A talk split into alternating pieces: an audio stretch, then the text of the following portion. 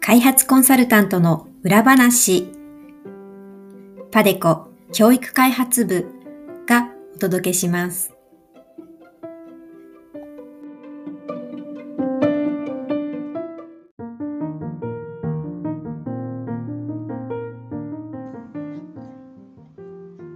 皆さんこんにちは。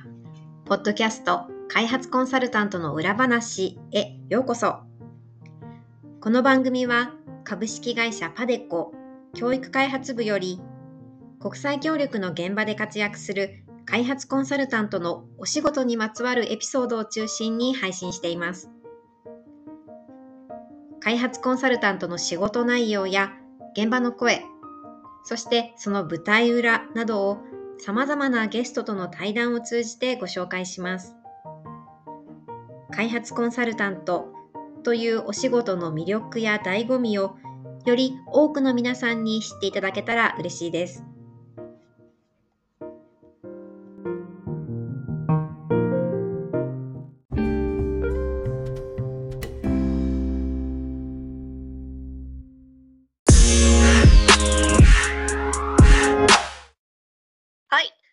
は本日は、えー、大橋さんと鈴木さんに、えー、お越しいただいてます。大橋さん、鈴木さん、よろしくお願いします。よろしくお願いします。お二人は普段はあのポッドキャストのチームとしてアンカーをあの務めたりあのこのチームで一緒に頑張っている仲間なんですけど、えー、皆さんご存知ないと思うんですけど2人はあのママさんなんですよねママさんコンサルとして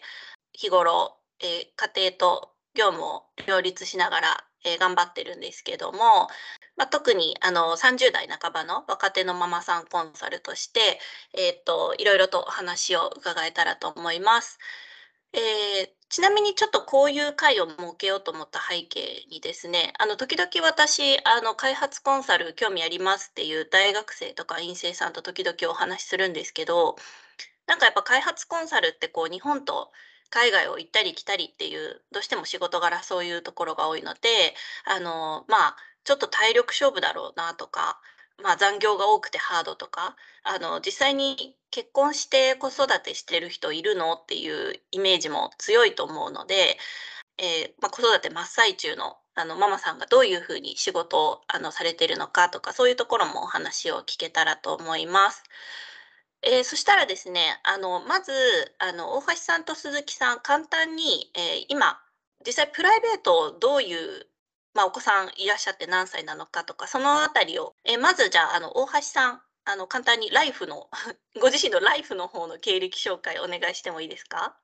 あはい、ありがとうございます。リスナーの皆さん、こんにちは。大橋ゆきです。えっ、ー、と、私はですね、あの、パデコにえー、入社して6年目になるんですけども、え、ー、と、今、あの、結婚して、あの、子供が、えー、1人、4歳の息子がいます。子育てしながら、あの、コンサルタントとして働いています。はい。え、と、お子さん4歳ってことですけど、あの、保育園、普段保育園に預けてらっしゃるんですかね？そうですね。あの、普段、もう平日はずっと保育所に朝の8時からはい。夜、えー、6時まで預けてますね。あ、8時から6時。ということは、えっと、お昼ご飯だけ、えっと、保育園で食べて、朝と夜は、え、家族で一緒に食べてるって感じですか？そうですね。うん、なるほど。日頃、その保育園の送り迎えとかって、担当は決まってるんですか？そうですね。あの、朝は、えっと、旦那が、あの、はい。仕事に行く、あの、い行き道の保育所を選んだので、あの、旦那がですね、あああ、はの、い。朝は子供を保育所に送りまして、はい。で、えっと、夜は私が、あの、迎えに行ってます。あ、なるほど、そういう役割分担になってるんですね。そううですね。ほうほうほう、なるほど。わかりました。ありがとうございます。えっと、そしたらじゃあ次にあの鈴木さんお願いします。あ、はい。えっと、リスナーの皆さん、こんにちは。鈴木かな子と申します。えっと、私も大橋さんと同じ4歳の息子の、えー子育てをしながらお仕事をさせていただいてます。えっと、パデコに入社したのは、大橋さんとほぼ同じ時期なので、私も入社して6、7年が経つというところです。でも8時半くらいになってるかな。8時半くらいから6時まで今はあの保育園に預けています。うーん初歩的な質問なんですけども、あの6時だと、えっと、いわゆる延長保育っていうのに当たるんですか？あ、えっと、保育園によるんですけど、うちの保育はい。園は6時半までが、えっと、預けられる、延長保育にあ当たらない、うん、通常。保育で預けられる時間帯が6時半までっていう保育園なので、はい。えっと、6時まででも延長保育には当たっていないです。なるほど。じゃあ、えっと、もっと仕事で遅くなるご家庭の方とかは、さらにそこから延長してっていう感じで預けてるんですかね？そうみたいですね。あ、で、私ど。もちょっと遅くなるっていう日は、はい。えっと、延長保育を申請してはい。えっと、6時45分とか、ちょっと遅めのお迎えになることもたまにあります。あ、なるほど、わかりました。えーお二人とも、えっと、一人お子さんがいらっしゃって、子育てしながら、えー今、あの、復職して仕事に当たってるってことなんですけれども、えっと、ちなみに、あの、現在の業務、あの、どういった、あの、仕事をしているのかっていうところについてお聞きしたいと思います。えっと、じゃあ、大橋さんからまたお聞きしたいと思うんですけど、今ってちなみに何時から何時まで、あの、普段勤務してますか？あ、はい。えっとですね、普段は、えー8時半頃から、えー6時まで、夕方の6時まで勤務してますね。8時半から6時っていうと、でも結構長いですよね。もう丸々、あの、お子さんが保育園に行ってる間はずっと仕事をしてるって感じですよね。そうですね。やっぱり残業とかはあまりしたくないので、あの、でできるだけやっぱ日中に、で、あと子供がやっぱ帰ってきたらやっぱ仕事ってすごいしにくい、ので、やっぱもう日中できるだけ子供のいない時間帯に、あの、やるっていうスタイルになってます。はい、わかりました。ちなみに今って、あの、どういう業務、まあ、携わってますか？今は、あの、バングラディッシュの仕事に主に入ってるんですけど、バングラディッシュの初等教育のカリキュラム改定と教科書の改定、あとは教員研修の支援のプロジェクトに、あの、教育プロジェクトにはあの、携わっているのと、あともう一個、まあ、バングラディッシュの、あの、今度は中等教育の、えー分野の、あの、調査ですね。調査の、えー業務に入ってます。で、あとは、えっと、海外の業務がその2つで、で、もう一つ、あの、日本国内の文部科学省の調査っていうのもやってます。はい。今、あの、主に携わっている業務3つありましたけど、そのうち2つ海外の業務っていうことですよね。これはどうですか？実際に、まあ、必ずずっと海外に行ってるっていうわけではないと思うんですけど、遠隔日本から遠隔でしている仕事と、実際に海外に出張に行く割合としてはどれぐらいの頻度ですか？そうですね。あの、ほとんど、ま、日本で、あの、仕事をしているんですけど、あの、はい。今では会議も、あの、全部オンラインでできますし、あの、普段は、あの、現地と日本とつないで、あの、遠隔で仕事してます。で、えっと、海外に行く時っていうのは、まあ、調査なんかは、あの、現地でやっぱり、あの、学校訪問したりとか、あの、インタビューしたりとかしなければいけない時に、まあ、あの、たまに行きますし、あと、まあ、教育のプロジェクトであれば、そうですね、2ヶ月に一遍ぐらい、あの、まあ、2週ぐらい短期間出張してますね。2週間の出張を、まあ、2ヶ月に1回ぐらいか。なるほど。わかりました。じゃあ、あの、次、鈴木さんにお聞きしたいんですけども、鈴木さんは今のところどうですか？普段どれぐらい、何時から何時ぐらいまで勤務されてますか？はい、えっと、私はだいたい9時、朝の9時ぐらいから、え、夕方の6時頃まで勤務をしています。お子さん保育園に預けてる間になるべくこの時間に目いっぱいお仕事をするしたいなという感じですか？そうですね。同じで、あの、子供が家にいる時間帯は、あまり集中して作業をするっていう時間が取れ取りにくいので、子供が保育園に行ってる間に、えー集中して作業をするようにしています。ただ、まあ、うんすごく本当にあの忙しい時期は、ちょっとそれ以外の時間にも時間を作って作業をしたりっていうのは、あの必要な時にはやったりしてます。例えばあの朝早くはい。みんなが家族が起きる前とかに時間を取ったりっていうのも、本当に忙しい時だけですけど、そういう時間を使うっていうこともたまにあります。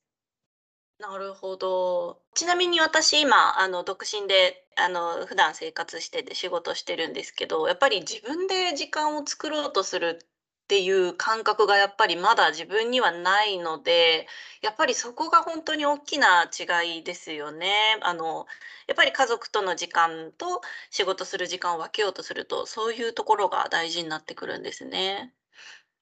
あの鈴木さんはちなみに今どういう業務携わってらっしゃるんですか？あ、はい。えっと、私はちょうど、あの、今、案件の区切りの時期にあるので、えっはい。と、私の場合は2022年度の、えっと、2022年にどういう仕事をしてたかでお話ししようと思うんですけど、JICA の、えっと、海外のお仕事は、カンボジアの、えっと、教員の卵を作る大はい。学、教員養成大学を、え、設立するという、あの、プロジェクトに携わっていました。はい。で、えっと、その他に国内で、えっと、2つほどお仕事をしていて、えっと、1つが、え、専門学校の、え、講師を、はい。え、非常勤講師をするというお仕事と、はい。あとは、あの、社内なんですけど、はい。え、新規事業を、あの、1つ担当させていただいて、そちらはい。の、あの、プロジェクトの立ち上げにも携わりました。そうですよね。あの、このポッドキャストでも、あの、一度、あの、宣伝してますけど、鈴木さんは、あの、パデコアカデミーの、あの、立ち上げの主力メンバーなんですよね。それに、あの、大きく携わってらっしゃいましたもんね。そうですね。ポッドキャストでもパデコアカデミー開講しますというのを、と、11月頃に配信させていただきました。そのプロジェクトです。あ、はい、ありがとうございます。えっと、あとはそうですね、お二人とも、あの、それに加えて、まあ、このポッドキャストの、あの、仕事も一緒に普段させてもらってますけど、まあ、あの、海外の、もう二人とも海外の案件も国内の案件も両方されてるっていうのが、あの、一つ特徴ではありますけど、鈴木さんもそのカンボジアのお仕事っていうのは、あの、具体的に、えっと、例えば国内にいる時、どういう風なお仕事をされてたんですか？遠隔で。私は、カンボジアのお仕事は、2020年、ちょうどコロナの年ぐらいから、あの、前任者から、あの、引き継ぎを受けて、交代でメンバーに入ったんですけどもはい。コロナの直後、1年、2年は、私たちもやっぱり現地への渡航ができなかったので、えっと、その間はずっと遠隔で、あの、業務をしていました。で、えっと、その間に遠隔で、えっと、技術支援をするとか、あとはカウンターパートの人たちと、あの、会議をするとか、あと現地のプロジェクトのスタッフの人たちと会議をするとか、そういう基盤を、あの、最初の頃に作り上げたので、その、あの、Zoom を使うとか、あの、いろんなアプリを使って遠隔でコミュニケーションを取るっていう方法で、あの、ずっと業務を進めていたという感じです。あの、鈴木さん、今ね、あの、今現在のお仕事について今お話ししていただきましたけども、あの、パデコに入社した時はまだ、あの、独身でいらっしゃったんですよね？そうですね。パデコ入社した当時は独身で、で、途中で、あの、結婚して、で、子はい。供が生まれて育休、産休を取ったっていうような感じです。あ、はい。あの、独身の時と比べて業務内容って変わりましたか？海外に行ってあの出張するという面で、私の場合は変化があったかなと思います。はい、独身の時は、私その時はあのエジプトの教育案件に携わってたんですけども、はい。えーっと、その頃は1ヶ月エジプトに行って、で、日本に帰ってきて1ヶ月ぐらい国内はい。で業務をして、で、また1ヶ月エジプトに行ってっていうのを、なんかずっはい。とこう繰り返してたような生活を送っていました。はい。で、ただまあ、その1ヶ月現地渡航をしてっていう生活は、今とはちょっとスタイルが違ってきているので、そこがあの変化かなと思うんですけど、今は2022年の場合は、海外出張行っていたんですけど、あの、2週間くらいの渡航をあのさせていただいたっていう感じです。はい。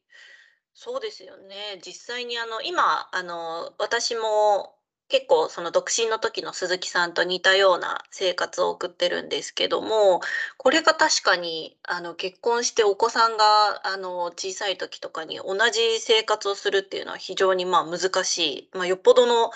ね、何かあの特殊な環境じゃないと難しいと思うので、まあ、そういうふうに業務内容が今ちょっと変わってるってところですよね。あの、大橋さんどうですか？今の点。えっと、大橋さんもパテコに入社した時はまだ、あの、独身で、えっと、入社した後に、あの、結婚されたっていう流れですよね？あ、そうですね、はい。えっどどとうはい、うん。どうですか？うんと、そうですね。かあの、結婚する前は、あの、ま、国内の調査っていうのはなかったんですけど、えっと、子供を産んで、あの、えっと、復帰してからは、えっと、国内の調査を、あの、取っ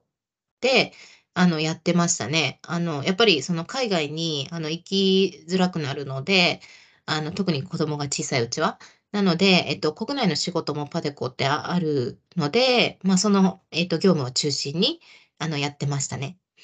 なんかあの、あんまりイメージない方も多いと思うんですけど、開発コンサルってすごくあの、例えば JICA とかあの、国連案件でずっと海外に行きっぱなしみたいなイメージも強いと思うんですけど、意外と国内の仕事もあるんですよね。国内で調査したりとか、そういう案件もいくつも弊社やっているので、ま、そういう案件もね、先ほどおっしゃられたようにされてるっていうことですよね。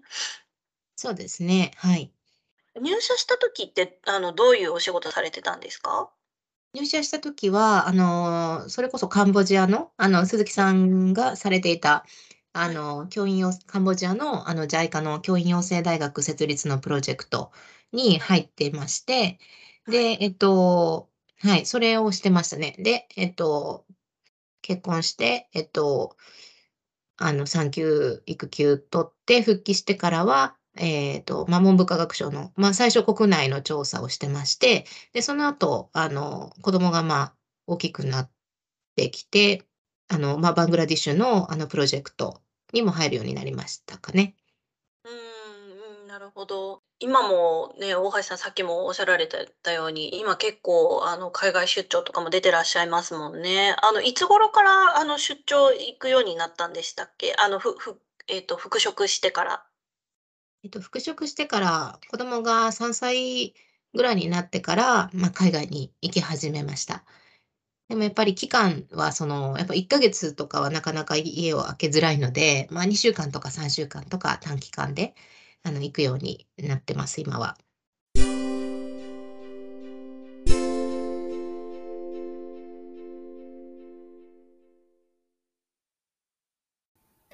次は、パデコ教育開発部からのお知らせコーナーです。また、この番組では皆さんからのコメントやリクエストも募集しています。番組で扱ってほしいテーマ、質問、ご意見、ご感想などありましたら、Facebook、Twitter、YouTube にぜひぜひお寄せください。なお、パデコ教育開発部のウェブページは、アルファベットで padeco.education でアクセスしていただくことができます。